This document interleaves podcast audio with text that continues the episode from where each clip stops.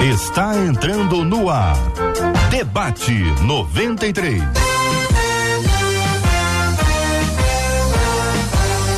Realização 93 FM. Um oferecimento Pleno News. Notícias de verdade.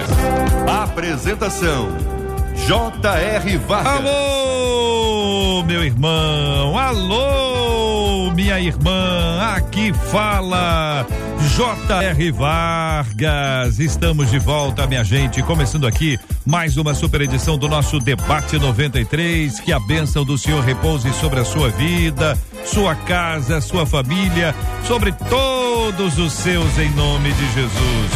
Bom dia para o pastor Sil Farney, conosco no Debate 93 de hoje. Bom dia, JR. Bom dia, queridos ouvintes. Bom estar juntos mais uma vez aqui. Missionária Rosane Oliveira, nossa menina da mesa de hoje. Bom dia. Bom dia, debatedores. Bom dia, J.R. Vargas. Bom dia, Rio de Janeiro. Apóstolo Alexandre Macedo conosco no Debate 93. Bom dia, apóstolo. Debatedores, pessoal ligado na rádio, pessoal da internet que conecta o mundo todo, né? Todo mundo ligado aí no 93. Bispo Mano Siqueira conosco no Debate 93 de hoje. Bom dia, Bispo. Bom dia, JR. Bom dia, ouvintes. Bom dia, participantes. É um prazer estar aqui novamente. Debate 93, estamos no ar, minha gente, transmitindo pelo rádio em 93,3, transmitindo pelo site rádio93.com.br, pelo aplicativo o app da 93 FM. Estamos transmitindo agora também no Facebook. Facebook da 93, Rádio 93.3 FM, pelo canal do YouTube da 93, 93 FM Gospel. Você encontra com a gente também no Spotify e no Deezer. É o Debate 93 em todas as plataformas. Você também está com a gente pelo WhatsApp, seja muito bem-vindo. Pode mandar suas perguntas, suas histórias, 96803 8319 2196-803 8319 para falar com a gente aqui no Debate 93. Bom dia, Marcela. Bom dia, J.R. Vargas, nossos amados debatedores. É bom demais a gente ver e estar com vocês. Aos nossos ouvintes no Facebook, um beijinho especial aqui para Conceição Barbosa, que foi a primeira a chegar. E a Valéria Montemor já logo abaixo escreveu: Eu tô é fazendo almoço, vendo vocês. Eu amo muito vocês só não deixa o almoço queimar, hein, Valéria? Lá no YouTube, o Henrique Alves disse assim: Eu já tô é pronto. Pra quê? Disse ele. Pra aguardar o debate 93, que eu tenho certeza que vai ser uma bênção. E a Jane de Engenheiro Pedreira, hum. JR, no WhatsApp, está nesse momento trabalhando, fazendo o quê? Passando roupa e aguardando o debate 93. Acabou à espera, gente. Debate 93 começou. Já chegou! A nossa promoção conquistou meu coração. A 93 está fazendo uma coisa bonita, sabe? Tá perguntando às pessoas como como que a 93 conquistou seu coração. Você manda pra gente aqui a sua história. Você vai mandar pelo site da rádio. Você chega lá no site da rádio, você se cadastra e aí você vai clicar no banner promoção conquistou meu coração. Ao clicar no banner, o banner vai ser aberto e você vai ter o lugar exatamente para você contar a sua história. Tem que ser uma história breve, mas uma história do impacto da 93 na sua vida. Todo dia eu tô lendo. Daqui a pouquinho eu vou ler mais duas histórias. Já gravei o vídeo com as duas histórias para daqui a pouquinho a gente colocar lá no nosso Instagram da 93 FM e você vai conhecendo as histórias. Eu quero encorajar você a também escrever. Mande pra gente a sua história. Como é que a 93 conquistou seu coração? Olha, tem histórias lindas. Por exemplo, gente que estava no período da pandemia, estava para baixo e foi alcançada. Gente que conheceu o evangelho e a partir do evangelho conheceu a rádio ou conheceu a rádio e conheceu o evangelho. Gente que conheceu a rádio por meio de um amigo, de uma amiga que indicou e aí passou a ouvir e continua ouvindo. Tem gente contando a sua história, história de viagens, de livramento de Deus, história de gente que foi curada da depressão, gente que foi liberta de um pro problema gravíssimo, muitas experiências de conversão. Então mande aqui pra gente, corra, mande logo a sua história. É só entrar no site radio93.com.br, radio93.com.br. Você faz o seu cadastro, tem escrito assim bonitinho, faz assim, cadastre-se aqui, aí você pimba, cadastro ali, depois você procura esse banner, promoção conquistou meu coração e aí você conta a sua história. Hoje, daqui a pouquinho, vou ler duas histórias. Todos os dias a produção separa duas lindas histórias, a gente grava no vídeo, coloca no Instagram e conta a história aqui.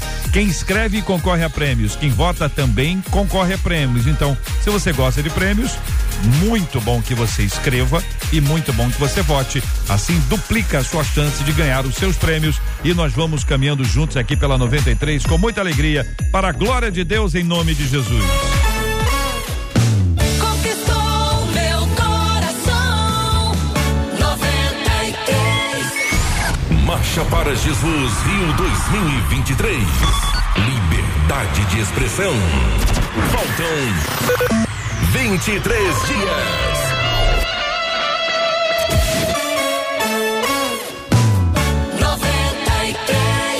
Minha gente, tema 01 do programa de hoje é o seguinte: olha só, um ouvinte nosso, né? Ele disse: a passagem de Eclesiastes 7,16 me deixou cheio de dúvidas.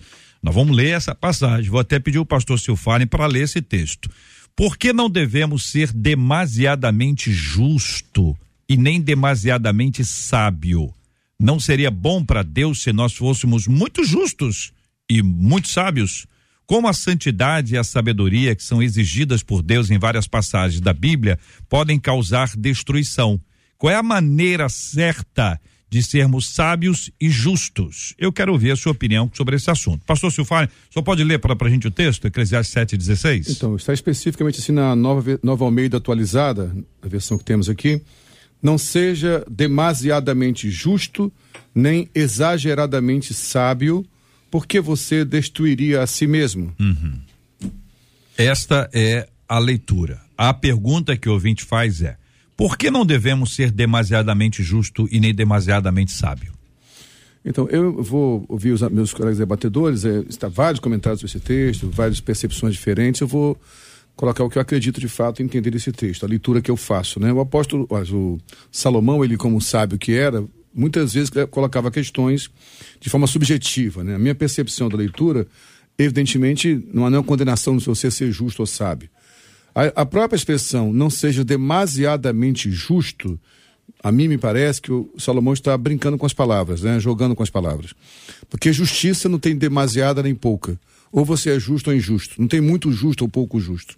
O que Salomão está falando é não se perceba alguém justo demais, se achando tão justo que é mais justo que os outros, nem sábio do que os outros. Eu entendo que Salomão está condenando é uma percepção equivocada sobre si mesmo. Só para fechar a minha fala aqui dentro da minha percepção, o apóstolo Paulo em Romanos 12, 3 fala algo parecido sobre isso também. Nunca se perceba maior do que você realmente é. Então acho que o que Salomão está tentando trabalhar conosco aqui é essa percepção exagerada de si mesmo, como sendo mais justo que os outros e mais sábio que os outros. Isso vai causar destruição a você mesmo. Apóstolo, é, é essa a sua perspectiva também? JR, na verdade, Salomão vai escrever Eclesiastes, você pega o capítulo 12, ele vai falar da necessidade da justiça, né, da sabedoria. Só que ele escreve Eclesiastes no final da vida dele, né? Então ele está escrevendo Eclesiastes, acredito, a partir das suas próprias experiências, e uma delas, talvez seja essa, é, é essa necessidade que a religiosidade tinha e tem até hoje, de expressar além daquilo que é normal. Tem que ser justo. Agora, quem é justo depois do pecado? Quem é sábio depois que o pecado veio? Então a graça vai nos colocar nessa condição. Porém, qual era a crise de Jesus Cristo com os fariseus? É que eles se olhavam nessa perspectiva, né, de serem extremamente justos, serem extremamente sábios. Jesus bateu nisso. Então eu vejo Salomão trabalhando com a ironia, que é uma figura de linguagem, para mostrar o seguinte: olha, cuidado com é, essa sua necessidade de ser reconhecido como excessivamente justo, demasiadamente sábio. Por quê? Porque à medida que eu me reconheço é, como justo, eu quero que você me julgue a partir do que eu penso que é justiça. E esse é o problema até hoje nosso nos relacionamentos. Não, mas o JR não me entende, o JR não consegue me compreender. Então é justamente isso, as avaliações que eu faço a partir da minha perspectiva. Quero ser avaliado por aquilo que eu acho certo e não por aquilo que a palavra orienta que é certo ou errado. Missionária. É, bom dia. Muito interessante o tema. Um tema bíblico. A gente geralmente tem temas aqui mais pessoais. E agora, a partir de um texto, há de se considerar que todo esse capítulo é uma inquirição de Salomão. Ele vai inquirindo vários comportamentos aqui, vários posicionamentos do ser humano, e ele vai colocando, colocando como numa balança. É, você vai ver muita expressão melhor, melhores, mais, menos, em todo esse capítulo. Então é como se ele estivesse colocando todas as formas de comportamento, algumas formas de comportamento que ele avalia, numa balança, até que o versículo 16 é uma des, desse, um desses pensamentos que sugere um equilíbrio, um, uma balança, uma medida. Então, o texto diz: Não sejais demasiadamente sábio, nem demasiadamente justo, dando uma ideia de que esse é um comportamento que cada um de nós devemos escolher. Devemos ser justo e devemos, porque algumas versões eu encontrei santo no lugar de justo. É, é, devemos ser, a Bíblia tanto nos, nos sugere, nos ordena a sermos sábios como justo. Então, nessa, nessa ordenação da Bíblia, nisso que a Bíblia nos ordena ser, tanto justo como sábio, porque não podemos descartar isso, é bíblico ser sábio, é bíblico ser justo nesse, nessa, nessa sugestão da Bíblia, nessa ordenança bíblica, não devemos ser demasiadamente. No sentido de comportamento, a gente observar esse equilíbrio em ser justo e em ser sábio. Muito bem. Querido Bispo Humano, quero também ouvi-lo sobre esse assunto, dizendo aos nossos ouvintes que nos acompanham pela internet. A gente teve uma queda da internet, mas já estamos de volta. Para você que nos acompanha pelo rádio, nada mudou neste tempo. Estamos pensando, bispo querido, Eclesiastes 7,16, né? Eu vou ler aqui mais uma vez. Não sejas demasiadamente justo, nem exageradamente sábio, por que te destruirias a ti mesmo? É a pergunta que o texto nos estabelece. Eu quero ouvi-lo sobre esse assunto, já tendo ouvido os companheiros até aqui. É, eu, eu não peguei a fala inicial por causa da queda da internet, né? Mas, o- mas o que a gente vê, para mim, JR, Eclesiastes é, é um, um, um remake, é, é Salomão repensando a vida dele e a jornada dele. Né? Eu sempre falo que, para mim, a chave para você entender Eclesiastes é Eclesiastes 12, 13 quando Salomão fala de tudo que se deve guardar, guarda isso. Teme a Deus e guarde seus mandamentos. E ele é aquele cara que começou o reinado como filho de Davi, um dos reis mais bem-sucedidos, né? Quando começa no sonho, Deus aparece, ele fala: "Ó, eu não sei como proceder".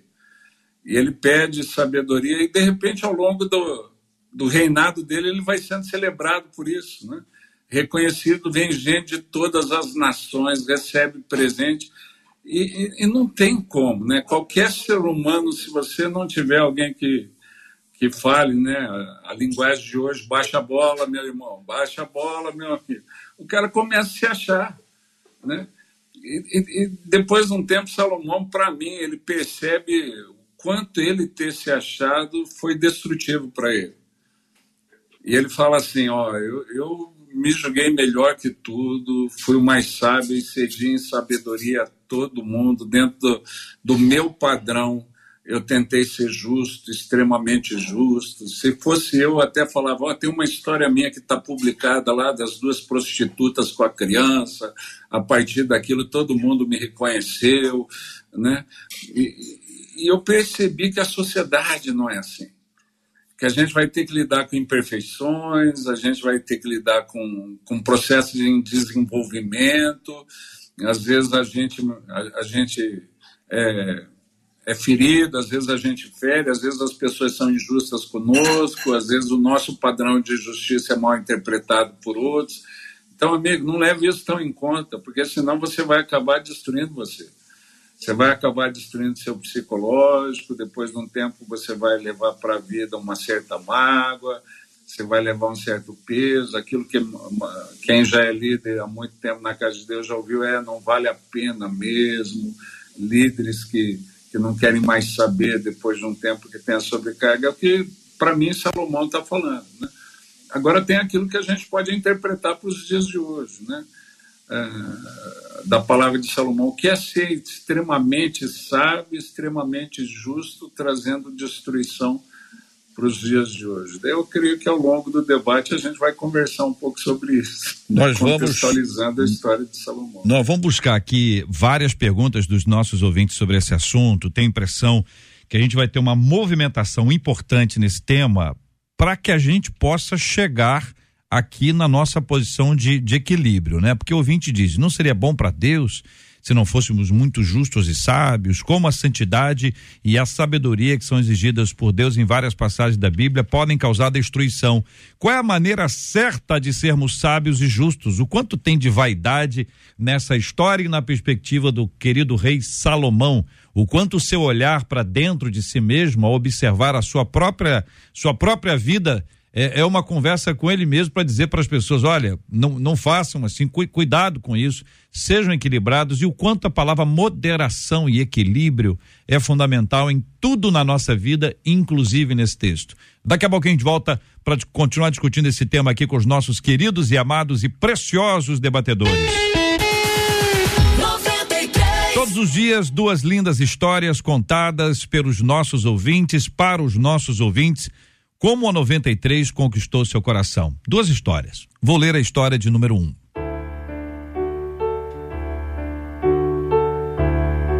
Eu me tornei ouvinte da 93 FM desde o primeiro dia em que ela entrou no ar. Mas em 2001, a 93 se tornou essencial na minha história. Nessa época eu estava com problemas no casamento. O homem que na época era o meu marido, ele era ciumento e muito violento. Angustiada, depressiva e já não suportando tanto sofrimento, eu me tranquei em casa. Apenas me levantava para cuidar das minhas filhas pequenas que dependiam de mim. Um dia, reuni forças e tomei coragem de ligar o rádio, porque nem isso eu fazia mais. E os arrebatados estavam no ar. Minutos depois, um pastor convidado, que nem lembro o nome, foi usado por Deus para falar diretamente ao meu coração. Naquele dia, me apeguei àquela palavra e resolvi voltar para a igreja. Jesus mudou a minha vida. Hoje realmente sou uma nova criatura com uma nova história escrita por Deus. A Rádio 93 é uma bênção na minha vida e não tem jeito. Conquistou meu coração. Vamos para a história de número 2. Conheci a 93 na época em que comprei uma casa de praia. Comecei a viajar sozinha para aproveitar feriados e finais de semana. No carro, eu colocava vários CDs como companhia, mas entre um CD e outro, o som do rádio entrava e qual rádio estava tocando? Passei a dirigir e ouvir louvores, já que não conseguia mais ouvir outra coisa. Um dia, o locutor anunciou uma canção que dizia: Preciso de uma bênção e não vou desistir. Naquele momento, Deus me livrou de um grave acidente.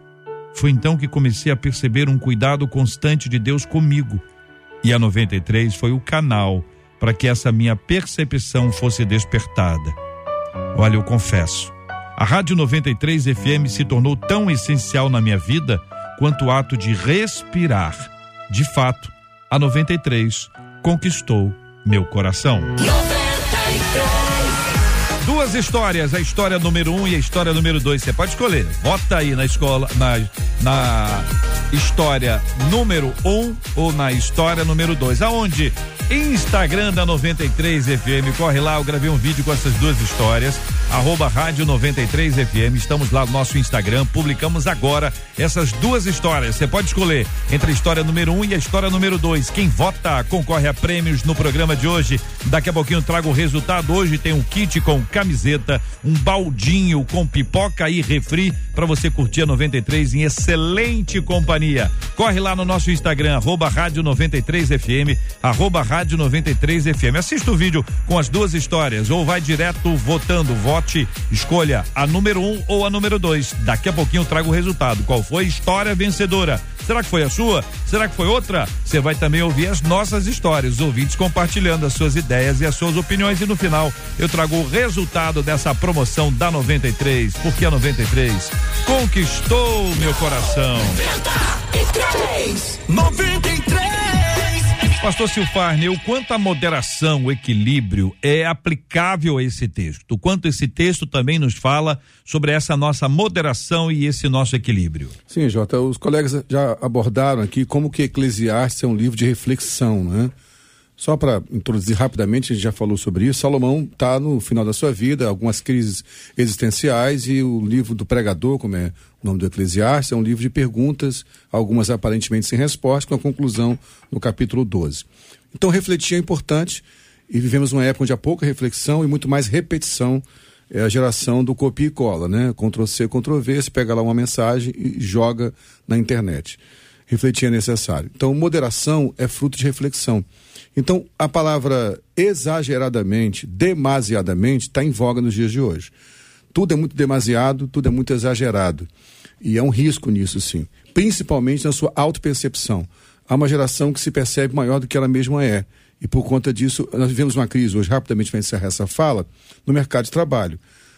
Não é nenhuma crítica a essa geração como que uma crítica, algum tipo de azedume, é uma constatação. Muitos jovens formados com sua formação, graduação, pós, MBA, enfim, vão para o mercado de trabalho e não suportam esperar mais de seis meses uma promoção, por exemplo. Eles pensam, poxa, eu vim aqui, ninguém me dá o espaço, ninguém me dá a oportunidade, talvez porque haja um excesso de autopercepção como sendo maior do que realmente é. Então, moderação é necessária em tudo. E quando se fala de moderação, não se fala de você viver uma vida medíocre, não. Moderação não é mediocridade. É a consciência de que há limites em tudo que eu faço, inclusive na sensação de se achar justo demais ou sábio demais. O bispo humano, o quanto esse texto nos fala sobre equilíbrio e moderação? Eu, eu acho que tudo, né? Eu acho que a Bíblia perpassa equilíbrio e moderação, mas eu gostei da colocação do pastor Sil Farley, é, quando ele, ele cita que moderação não é mediocridade, né? Porque às vezes muita gente pega a moderação como mornidão, e não é, né? Eu, eu acho que a questão é o muito. Eu posso ter muito disso sendo moderado. Eu posso ser, ser muito sábio. Para mim, a questão de Eclesiastes é extremamente, né? Os extremos são perigosos. Toda vez que eu falo ah, extremamente isso, eu estou negligenciando alguma outra coisa. Agora, eu posso ser muito sábio e, e muito tolerante com a tolice. Eu posso ser muito justo e, ao mesmo tempo, ser muito misericordioso, muito perdoador. Né? E eu acho que, que, em termos cristãos, tudo tem disso. Né? É a escola dialética né, que influenciou muito os pensadores do Novo Testamento. É, se eu avalio só essa questão, eu posso perder uma parte do que Deus é. Então a Bíblia fala de justiça, fala, mas fala de misericórdia. A Bíblia apresenta Deus como justo juiz, mas fala que ele ama a misericórdia, né? Então, para mim, moderação tem a ver com isso, com a contemplação de uma, de uma questão maior. E tudo que é Bíblia, para mim, tem a ver com isso, com o equilíbrio, com a moderação. Né? Mas não tem a ver com a mornidão. É muito de tudo. Né? Só cuidado com o extremo.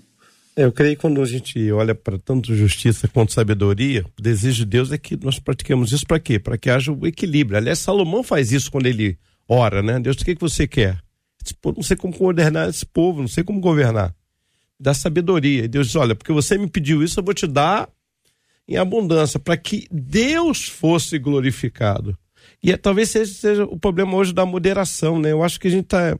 E é o caso aqui. Uh, há um, um, escritor, um judeu interessante, diz: por que coisas ruins acontecem a gente boa? Porque qual é o nosso conceito? Não, se eu sou justo, eu serei para sempre abençoado. Não vai ter coisa ruim. E aquele que é ímpio, vai ser para sempre condenado. Salomão até escreve sobre isso, ele fala esse trocadilho, diz, olha, você vai ver que o cara que às vezes é ímpio vai durar muito. E o cara que é justo acontece coisas ruins. E então acho que a justiça e a sabedoria nos faz entender o seguinte: eu não sou justo para ser cada vez mais abençoado. Eu não sou sábio para ser. Eu faço isso para que o nome de Deus seja exaltado, para que ele receba a glória. E esse é o perigo, né? Quando a gente começa a, a, a, a, desconhecer a graça, ou seja, o nosso relacionamento com Deus é meritocracia. Eu faço isso, eu sou justo, então, óbvio, eu terei que ser abençoado.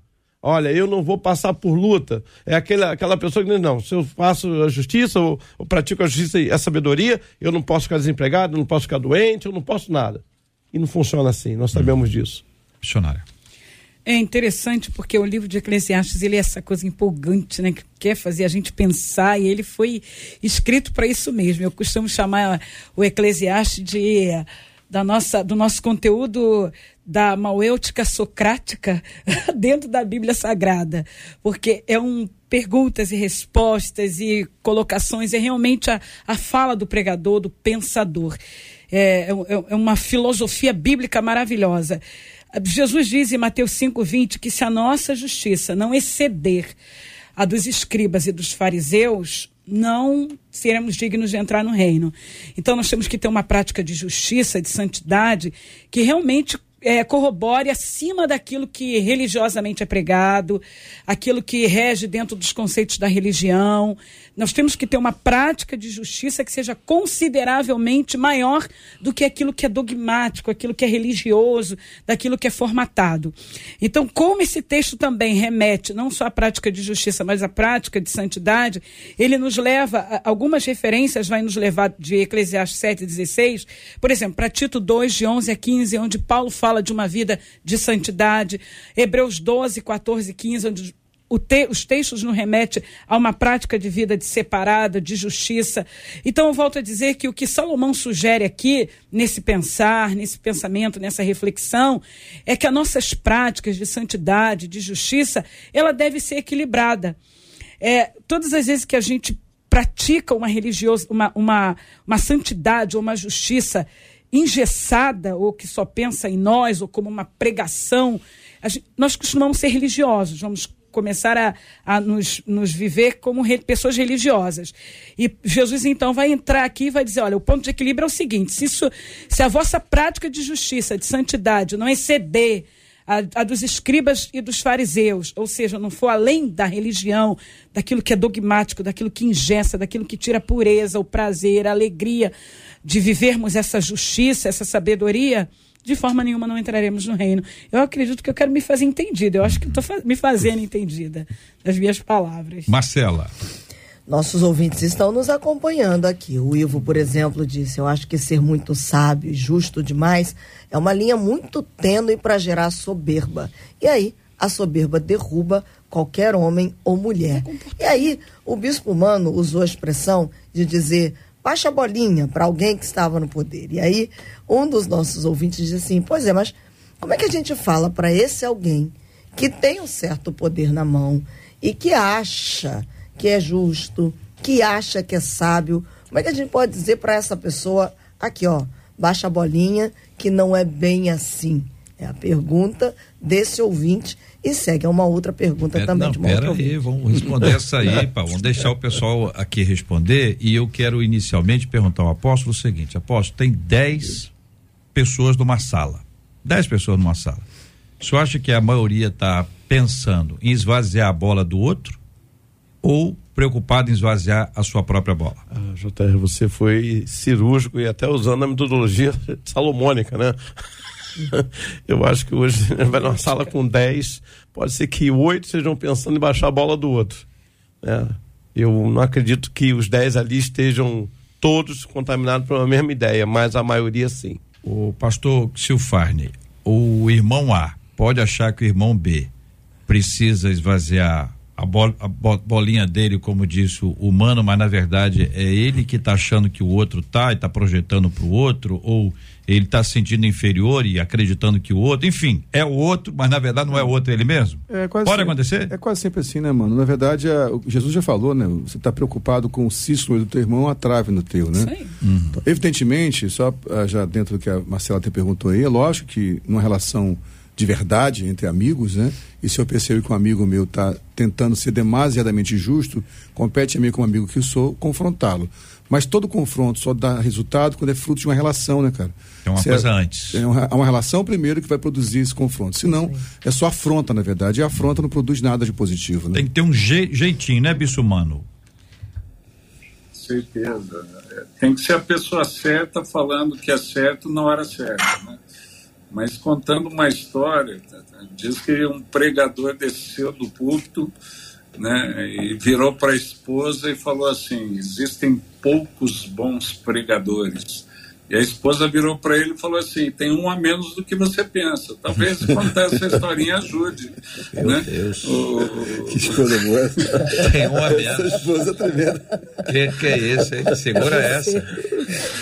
E aí, Marcela, vamos para outra. A Cleide pelo WhatsApp disse assim: a passagem da mulher pega em adultério ilustraria bem essa justiça em demasia, diz ela. Seria justo, legal, apedrejar a mulher, mas foi preferível dar a ela uma segunda chance. Seria isso que se refere à passagem? Aí ela diz: quanto à sabedoria, quem é que poderia atestar que somos realmente sábios? Duas perguntas. Nós mesmos? Peraí, vamos fazer, vamos fazer umazinha aqui, vamos lá. O texto da mulher pega em flagrante adultério, gente, João capítulo 8. É, é uma demonstração dessa justiça ou dessa sabedoria em demasia, essa é a dúvida, né? É, é. Se aplica nesse caso ou não?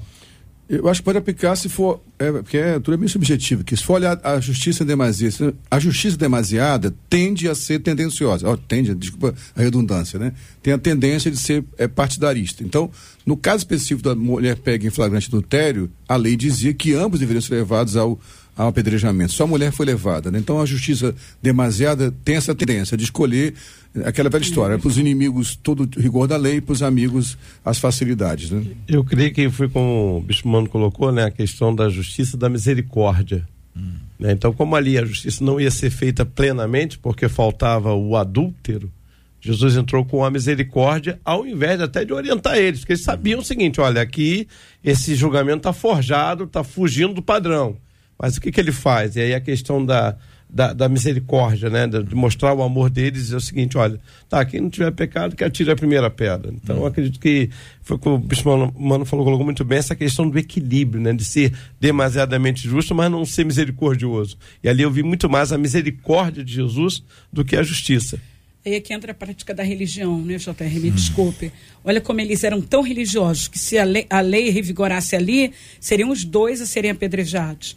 Mas como a a- era o comando ali estava da religião e não da, do cumprimento da lei, que é boa, como diz Paulo, então a justiça ali não foi feita nem com misericórdia, nem como ela deveria ser feita, de fato. E na questão da sabedoria, a Cleide pergunta: quanto à sabedoria, quem é que de fato pode atestar que é realmente sábio? O Por que é bispo, o senhor, atestado? senhor, por favor, responda a essa, mas pode, pode passar lá pro João 8 antes, fique tranquilo. É, então tá jóia. Sobre o episódio da mulher adúltera, eu ia falar, para mim o que Jesus trata ali é a hipocrisia. Né?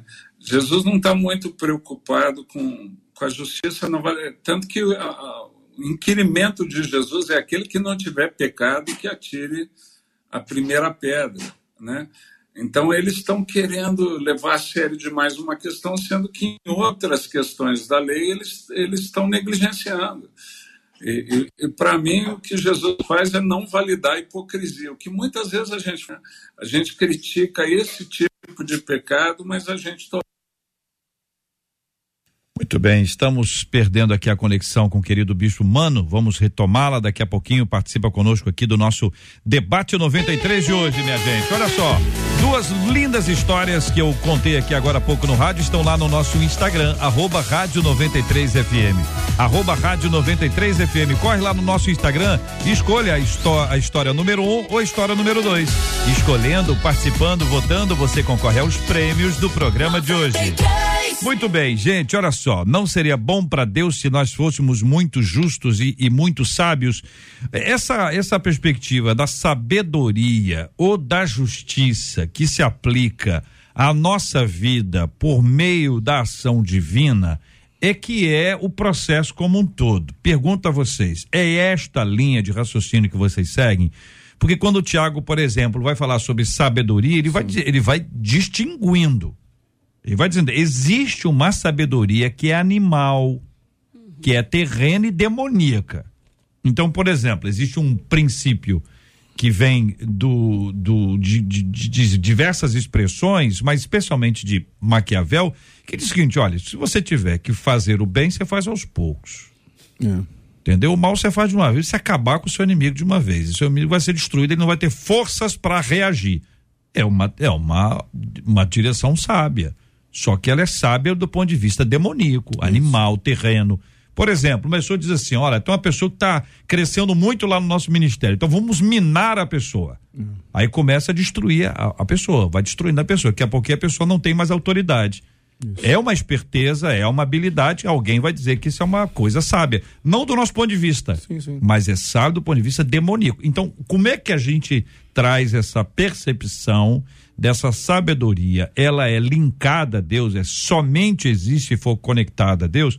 E se sim, se não, as expressões de vocês. Então, é por isso que eu recomendo que a gente vem em casa, leia com calma, Tiago 3, até que o JR citou, não vou ler que é extenso, do versículo 13 ao 18, quando o Tiago faz essa distinção, né? Então ele fala claramente só, basicamente isso.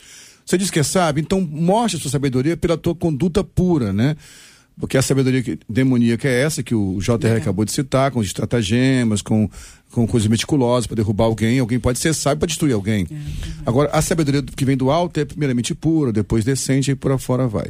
Sim, toda a sabedoria saudável vem de Deus. Vem do alto. Então, o mesmo Salomão, que escreve, quando escreve Provérbios, gasta textos lindos falando sobre a sabedoria, inclusive personificando a sabedoria. Estou nas ruas procurando pessoas, enfim, é uma sabedoria que vem de Deus. Essa sabedoria, meus amados irmãos, é pura. Ela produz comunhão, produz relacionamento. Toda pseudo-sabedoria, ou sabedoria carnal demoníaca, que produz divisão, discórdia, contenda, não vem de Deus. Então, se eu sou sábio em Deus, eu sou sensível à dor do outro. Para fechar minha fala, o bispo humano falou uma coisa muito importante. O justo tem que ser banhado pela misericórdia e o sábio pela sensibilidade, para não tornar aquela pessoa menos sábia do que ele como um tolo e desprezível. O sábio é sensível bastante para ouvir, por exemplo, da pessoa mais humilde que seja, mais simplória que seja, de uma criança um ensinamento que pode ser nobre. Todo sábio tem dúvidas e está pronto a aprender. O apóstolo, essa descrição de Tiago, vou ler aqui no versículo 17 do capítulo 3, a sabedoria, porém, lá do alto é primeiramente pura, pacífica, indulgente, tratável, plena de misericórdia, de bons frutos, imparcial e sem fingimento.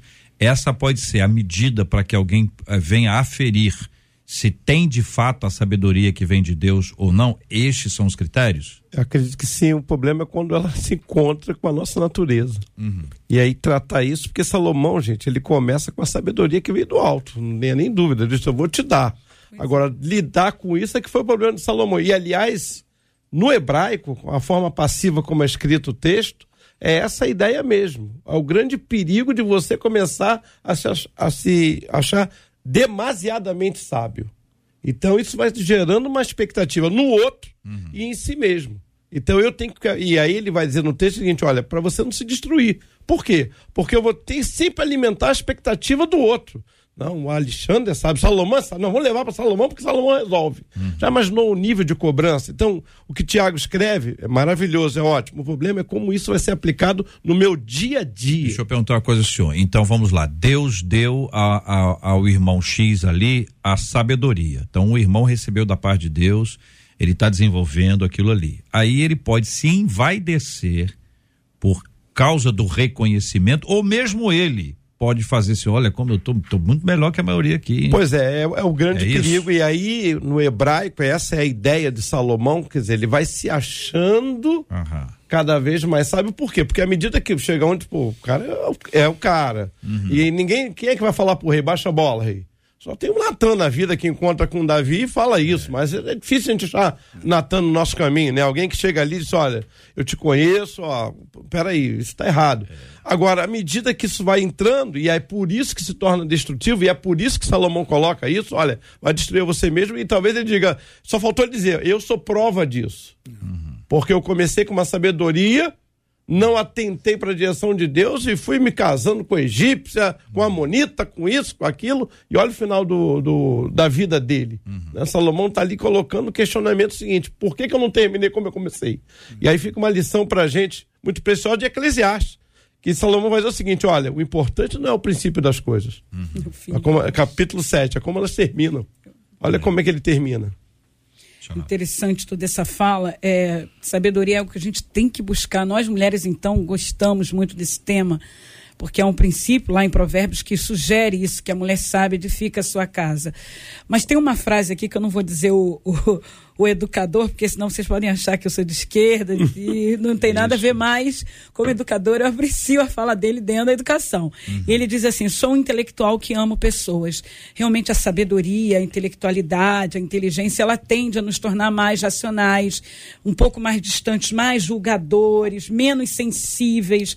Eu volto a dizer, JR, que o ponto chave do texto é, é, o equilíbrio. O que, o que Salomão sugere aqui nesse interrogatório é, é, é, você buscar o equilíbrio. Não seja demasiadamente sábio ao ponto de ser insuportável, né, de, de você achar que é o dono do mundo, que você pode controlar todo mundo e todos.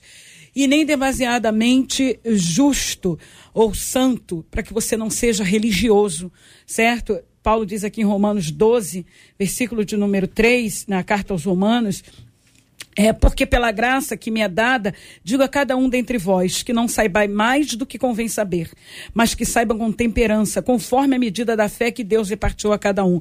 Então, é diante do texto escolher ter um comportamento equilibrado. Se Deus me deu sabedoria, eu percebo que essa sabedoria me destaca, que essa sabedoria me traz holofotes, que essa sabedoria me, me projeta eu preciso dar glória a Deus. Preciso reconhecer que a glória é de Deus. Hum. Se Deus me fez uma pessoa com senso de justiça, de separação, é, de um legado de viver uma vida mais separada, eu preciso entender que eu também não me coloco, não sou Deus. Eu não cheguei a um nível de santidade, de justiça que exceda a de Deus. coisas sim, então, que é buscar assim, equilíbrio. quer ver, missionários, são complexas. Bispo humano, apóstolo, pastor, tem, são complexas. Por Eu gosto exemplo, quanto mais perto de Deus você está, mais você sabe quem ele é, porque Uhum. ele se revela, e mais você sabe quem é você. Justo. Então, uma pessoa que teoricamente, teoricamente, ela, essa pessoa ela está próxima de Deus, ela achar que ela é melhor que os outros, tem um problema. Então, alguma coisa aconteceu. Ou ela não está tão perto assim, ou ela foi se distanciando. Porque como pode alguém olhar para si diante da santidade de Deus e identificar como sendo superior, melhor do que alguém? O bispo humano, vamos lá.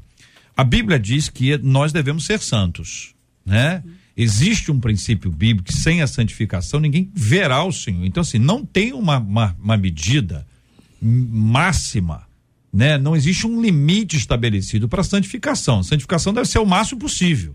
Ela não disse, olha, ó, 60% tá bom, é igual o chocolate. 70% tá excelente, então fica no 70%. É o máximo que pode.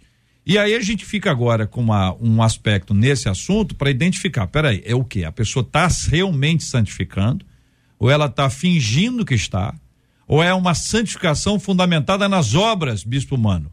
Fundamentado no não faço isso, não faço aquilo, aí a gente cai no moralismo e legalismo. Como o senhor responde a isso, querido bispo? É, eu acho que a questão é justamente essa que você colocou. Quando a gente estabelece um padrão, essa santidade de cartilha, é complicada. Porque para mim a santidade está expressada no que Paulo fala. Eu considerei tudo, eu encontrei a Cristo. E eu considerei tudo como perda para ganhar o conhecimento de Cristo. Para mim ali está expressado o processo de santificação, onde eu abandono de tudo para ter mais mais dele. Agora, JR, voltando anteriormente, para mim o rolo não é a sabedoria em extremo. É a inexperiência aliada à jornada da sabedoria. Né? Que Paulo, quando dá as características do bispo, que não seja neófito, ou não se, seja, não seja imaturo. Então eu falo assim, em algum momento, todo mundo que começa essa jornada e começa a ter o reconhecimento dos outros vai se achar. Né? Tá lá os apóstolos de Jesus. Os dois estão muito próximos de Jesus, os filhos do trovão. Os dois estão muito próximos de Jesus. E porque a cidade do samaritano não quer acolher Jesus, eles querem mandar descer fogo do céu para destruir a cidade inteira. Imaturidade. Jesus tem que falar com eles. Vocês não sabem de que espírito são. Para mim, o rolo nessa jornada tem um momento que a gente vai ser imaturo, a gente vai precisar ser alertado por alguém, a gente vai precisar cair em si. Para mim, o rolo nessa jornada é aquilo que já foi citado aqui, quando falta um Natan na nossa vida. Falta alguém para apontar o dedo e falar aquilo que a gente falou na linguagem, a Bíblia na linguagem de hoje, versão bispo humano, baixa a bola, né? Então, quando falta alguém para falar isso para a gente, alguém que a gente respeite, porque a gente vai ter essa jornada. E depois, num tempo de maturidade, você vai se aproximando de Deus. Eu brinco, quando Deus nos faz andar pelas veredas da justiça, por amor do seu nome, né? Que para mim, quando Deus faz a gente andar, é o que Deus faz com Jó. Quando Jó está cheio de razão, questionando, Deus fala: Você estava comigo quando eu fiz isso? Você estava comigo quando, eu- quando eu estabeleci aquilo? Né? Eu brinco, ainda tem tempo para uma história. Eu, eu falo que um momento eu estava muito indignado do meu ministério, me achando mais dedicado, mais compromissado que os outros. Falei para minha esposa: hoje ou vai ou racha, eu quero mais que racha, porque eu já estou sem paciência com esse povo descompromissado. Mas fui orar antes. E Deus falou assim: tenha paciência com eles. Eu falei: Deus, eu tenho tido muito. Ele falou: menos do que eu com você. E Deus começou a me mostrar. Aquele dia ele me fez andar pelas veredas da justiça. Ele falou: oh, Eu te pedi, você demorou tanto tempo para fazer. Eu te pedi isso, você demorou tanto tempo para fazer, eu não te pus fora. Eu te pedi isso, até agora você não fez. Falei: Deus, eu, eu, eu já estou convencido. Vou ter paciência até quando o senhor quiser. Né? Então, às vezes, Deus tem que fazer isso com a gente. E, e, porque em algum momento a gente vai se achar. Né? Você vai falar, caraca, ó. E, e, a gente vai precisar cair em si, como Pedro caiu quando Jesus tentou alertar, ele não aceitou, o galo cantou, ele se tocou. Né? Então, para mim, esse é o processo. Agora, a questão da santidade é quanto mais de Deus você vai experimentando, mais, mais vontade de conhecer a Ele você tem. É o desejo pela presença de Deus e, e onde eu quero me livrar de algumas coisas para estar mais com Ele, para usufruir dele, Pra, não tem a ver com não toques, não proves, não manuseis, que Paulo ilustra bem em Colossenses, que isso não tem poder nenhum contra a carne, mas andar com ele me transforma e, e me envergonha, né? me faz enxergar as coisas em mim que precisam de mudança. É, eu, na verdade, quando estão falando, estou lembrando de Jeremias no capítulo 18, naquela crise que ele está, né? porque o povo não está ouvindo a mensagem, quando ele mais prega, os outros se levantam, dizendo que não ia ser assim. Deus diz, Jeremias, levante-se, porque levantar te muda para o teu presente. Agora, desce. Isso não está combinando com a gente hoje, só pela graça que a gente consegue entender que é descendo que eu me aproximo. O problema é esse, JR, que quando a sabedoria nos atrai para cima, aquela ideia de que, caramba, ele é diferente mesmo, e a gente vai gostando disso. E a graça diz: olha, você é o que é por ele, então desça. E aí, quando ele desce, ele passa a ouvir a voz de Deus. O problema é que hoje todo mundo quer chegar no céu sem descer. Ele quer só se levantar, se levantar, se levantar. Então desça, vamos descer, gente, para ouvir o oleiro. Muito bem. É, Bispo Mano, apóstolo Alexandre, pastor Silfarne, missionária Rosane. Qual é a maneira certa de sermos sábios e justos? O que vocês concluem desse tempo nosso de conversa? Missionária. Eu penso que é continuar caminhando com Cristo. Ele é o nosso grande orientador através da Sua palavra. Em Cristo nós temos esse equilíbrio, essa compreensão. É, se estamos sendo demasiadamente justos, como que religiosos, ou estamos vivendo a Sua graça, o seu favor, ou se estamos sendo demasiadamente sábios e precisamos ter um equilíbrio e saber que nós não somos o dono do mundo é, continuando a, é continuar caminhando com ele. Ele tem esse caminho é, para esse comportamento é, moderado, para esse comportamento equilibrado que a nossa natureza tenta desequilibrar, desorganizar. É isso mesmo, é o que Paulo disse na carta aos Filipenses, que a vossa moderação seja conhecida de todos, Amém. né? E como Cristo falou, aprendam de mim, que meu coração é humilde e manso. Aprender com ele, caminhando com ele, para que a sabedoria do alto e a justiça dele, fruto da graça dele em nós, seja manifestada ao mundo apóstolo? Na verdade, eu penso que, diferentemente de Salomão, que Salomão era visitado pelo Espírito de Deus, hoje o Espírito Santo, que é o Deus negligenciado, mais esquecido, habita em nós. Eu queria que está voltando a gente o seguinte: vamos aprender a viver o que é pela graça. Porque se você faz um estudo sobre a graça, você vai entender o seguinte: olha, é ela que te mantém nesse, nesse equilíbrio da justiça, da sabedoria, de não ir além daquilo que você pensa. Então, eu creio que hoje o grande dilema é a gente entender o seguinte: por que não viver na dependência dele? É, eu olho para aquele texto, e só finalizando minha palavra, de Êxodo, capítulo 3, quando Moisés vê a sarça ardendo. Há algo interessante ali, né? Ele vê o fogo, mas você percebe que o fogo não queima os espinhos, que toda a sarça tinha espinho. Então temos que aprender a viver com o fogo do espírito e com os, com os espinhos. Isso é a graça, isso é Deus nos sustentando. Uhum. Apóstolo. O bispo. Uh, JR, eu, eu, eu brinco falando o seguinte: eu não sei porque eu não sou sábio, né? Então, com, o que eu posso passar é a experiência de um tolo em busca da sabedoria. Né? Durante um bom tempo eu me achava. Eu achava que eu sabia. E, e, e, come, cometi coisas que eu me envergonho hoje, me envergonho até, até de falar, né, de agir com soberba. E ele sempre me acolheu, ele sempre teve misericórdia, ele, ele sempre me tratou como aquele menino uh, tolo, mas de bom coração, e vamos tentar ensinar. Então, o conselho que eu dou, cara, é, é, é o seguinte: olha para ele. Olha para o padrão que Jesus estabeleceu quando estava aqui na terra, para a maneira como ele lidou com as afrontas, para a maneira como ele lidou com a glória, sempre apontando para o Pai. Olha para os conselhos dele. Eu brincava com os meus discípulos, eu, quando alguém chegava para mim e falava, Pastor, eu acho, eu falei, amigo, o que você acha está na Bíblia? Ah, não sei. Eu falei, então esquece o que você acha e fica com o que a Bíblia diz. Assim a gente já economiza um, um, bom trecho. Então olha para ele, olha, olha para o que ele diz, olha para o que ele fala. Né? A gente vê a parábola do filho pródigo que se afastou, cometeu um monte de atrocidade, desperdiçou herança, voltou e foi acolhido com amor. Né? Então eu falo, olha para o padrão dele, que é muito diferente do nosso né? E, e, a gente vai caminhar com sabedoria andando com ele, né? Eu acho que foi o pastor Silfarle aqui que já falou, provérbios ilustra bem a sabedoria identificada com uma pessoa. E para mim a sabedoria é Cristo, né? E, e quando eu olho para Cristo eu sou iluminado. Quando eu olho para o padrão moralista e legalista que que às vezes quer representar Cristo, eu sou enganado e eu posso me achar dentro desse padrão, né? Uma de nossas queridas ouvintes está acompanhando a gente agora. Ela faz algumas colocações e perguntas. Por exemplo, ela diz: Acho que sou uma tremenda de uma azarada. Desde pequena, eu não ganhava nada, nem brincadeiras. Eu cresci, parece que todo mundo tem sorte, menos eu. Existe gente que nasce assim, tipo, para dar errado, não ganha nada? Como entender a questão da sorte e do azar? Aliás, por que tem tanto crente azarado, hein? É mesmo, gente? Tem muito crente azarado? Tem crente sortudo? Que isso? crente sortudo.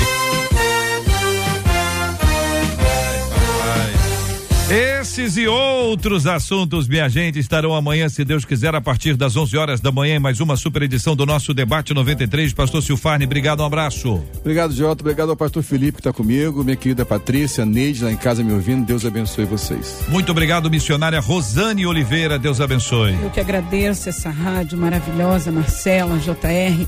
E um beijinho, é claro, para as minhas irmãs queridas Ione e Cristina que não ah, perdem o debate. Obrigado, meninas. Bispo Mano Siqueira, obrigado, querido. Eu que agradeço mais uma vez, JR, agradeço aos ouvintes, as perguntas e as colocações dos debatedores. Jogar em time de craque é uma beleza, a gente sempre aprende, a gente sempre aprende. Eu venho aqui mais para aprender do que para compartilhar. Deus obrigado. abençoe. Obrigado, querido. É, Apóstolo Alexandre Macedo, obrigado, querido. Obrigado, JR. Deixar aí um abraço especial. Parece que é o dia do avô hoje, hoje né? É dia do avô. Do avô, da avó, deixar aí pros é. vovôs, vovós lá do Ciane. O senhor é, não. O senhor já é, não. Não, que sou eu, tô nessa não, expectativa, vai chegar a hora. Tô perguntando de forma respeitosa. é. O bispo humano, é avô ou bispo humano? Eu sou avô e minha neta tá aqui. É o último dia de férias dela conosco. Oh, aproveita, querida, aproveita. Pastor Silfário, o senhor, o senhor já é avô não? Vai que Deus inspira o Aleph lá e a Suelen, tô precisando ser avô já. Agora é. Mas não é. Não, ainda não. Então continua, apóstolo. então, deixa um abraço os vovôs lá do Fala é e todos os vovôs da nossa audiência, né, que estão é. acompanhando. Com certeza é muito grande esse grupo maravilhoso que aprendeu a viver aí com a sabedoria e experiência com os anos, com certeza. Muito obrigado aqui os nossos queridos maravilhosos ouvintes com a gente no programa de hoje. Parabéns aqui, a história ganhadora. Você votou na história número um, na história número dois. Quem ganhou foi a história número um, minha gente. Joaci Conceição de Itaboraí. Joaci Conceição de Itaboraí. Telefone 2645, final 78, Joaci. Muito obrigado por ter mandado a sua história, viu? Nos edificou muito. Que Deus continue te abençoando e fortalecendo. Que bom que a 93 conquistou seu coração. Quem votou e ganhou foi Eusir Silva. Eusir Silva, arroba Eusir, underline, M Silva, underline, foi a ganhadora E aqui os prêmios são muito legais. Um kit com camiseta da 93, um baldinho com pipocas dentro e refri. E nessa semana ainda, nós vamos ter duas Alexas que vão ser dadas de presente aqui para os nossos ouvintes. Para quem escrever, e para quem e para quem for votado. Por isso, hoje aproveite a tarde de hoje e participe conosco lá no nosso site. Cadastre-se no site rádio93.com.br, rádio93.com.br. Você vai clicar lá no nosso no banner promoção Conquistou meu coração e vai contar sua linda história. Uma breve, mas uma linda história como a 93 conquistou seu coração. Tem histórias de conversão, de libertação, histórias de cura, histórias de evangelismo, histórias de alegria, histórias de sorrisos, de cura da ansiedade. Muito legal, muitas histórias edificantes. Eu quero agradecer todo o carinho dos nossos ouvintes e a participação de vocês com a gente contando as suas histórias e votando. Tem prêmios para quem vota e prêmios para quem escreve. Então escreva e vote e participe de forma duplicada dessa linda promoção da 93 FM. Marcelo, obrigado. Vou encerrar com os nossos ouvintes agradecendo o debate de hoje. A fala de uma delas dizendo: Eu já me julguei muito sábia e justa, mas a vida e o tempo me mostraram que não era bem assim. Hoje eu fico completamente na dependência do meu Senhor, diz essa ouvinte. Graças a Deus, que bênção. Muito obrigado aos nossos queridos ouvintes, a Marcela, a Luciana, a Adriele, o JP e o Portuga, a nossa equipe de trabalho aqui do Debate 93 de hoje. Gilberto Ribeiro está chegando para uma tarde maravilhosa na presença do senhor. Estamos aqui também na contagem regressiva. Marcha para Jesus Rio 2023. Liberdade de expressão. Faltam 23 dias.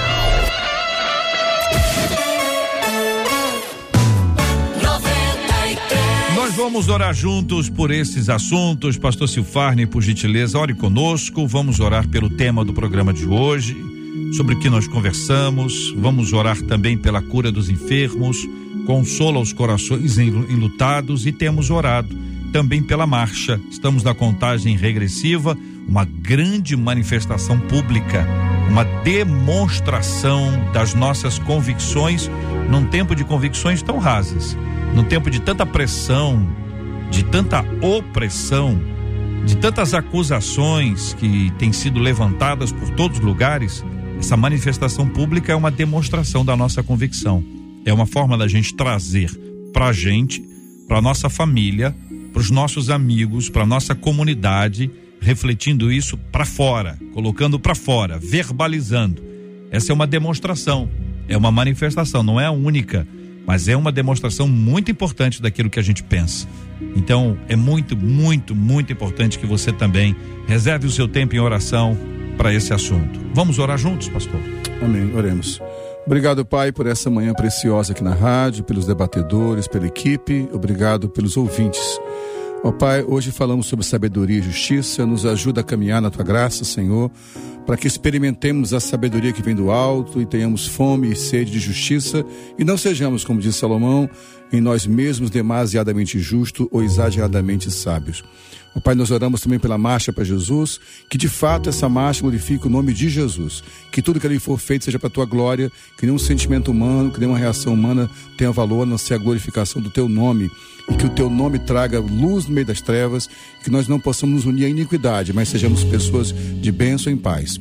Ó Pai, oramos pelos enfermos, pessoas que nessa hora, quem sabe, estejam em um leito de hospital ouvindo essa palavra. Que teu Espírito Santo traga força para enfrentar esse tempo. E oramos pelos enlutados, Pai, pessoas que perderam entes queridos. Sabemos que a morte é uma dor terrível, o luto é doloroso, mas o Espírito Santo é capaz de consolar a mais tenaz das dores. Obrigado por esse tempo juntos, abençoa nosso estado e nosso país, abençoa essa rádio e essa empresa. Oramos assim, Pai querido, em nome de Jesus. Amém. Deus te abençoe. Você acabou de ouvir Debate 93.